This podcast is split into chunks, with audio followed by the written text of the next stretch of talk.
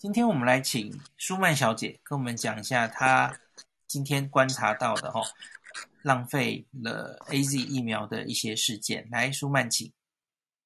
嗯，就是现在大家都知道，就是疫苗的打气团变很踊跃。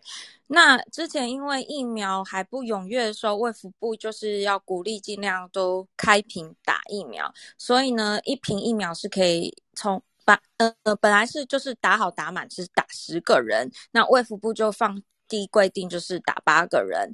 那所以呢，通常医院都是预约挂号，就是会帮你把那个名额塞进去，塞进去，因为它就是一瓶疫苗打开就是打八到十个人，所以想要呼吁大家，就是如果你预约到了疫苗。千万千万不要 no show，因为你一旦 no show，就等于是你占了一个名额，可是你没有去打，那我们就只能浪费。那可能会有人误会说，疫苗是不是一人一罐，并不是，它跟卡介苗一样，就是说一瓶就是打八到十个人。那我们当然，因为现在台湾下一批疫苗还不知道什么时候进来，非常珍贵的资源，所以希望大家就是尽量就是。打好打满，所以我们都会医院都会帮大家排，就是打满十个人。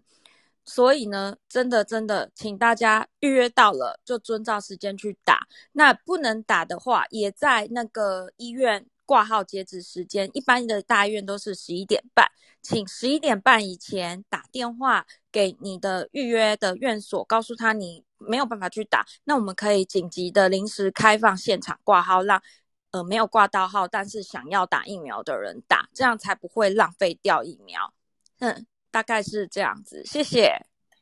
这就有点像我们去日本哈，你订了旅馆，然后你 no show，其实会对旅馆造成很大的困扰，因为他给你一博二十，他都准备好了晚餐哈，然后你占了名额，别人也不能住进这间旅馆哈。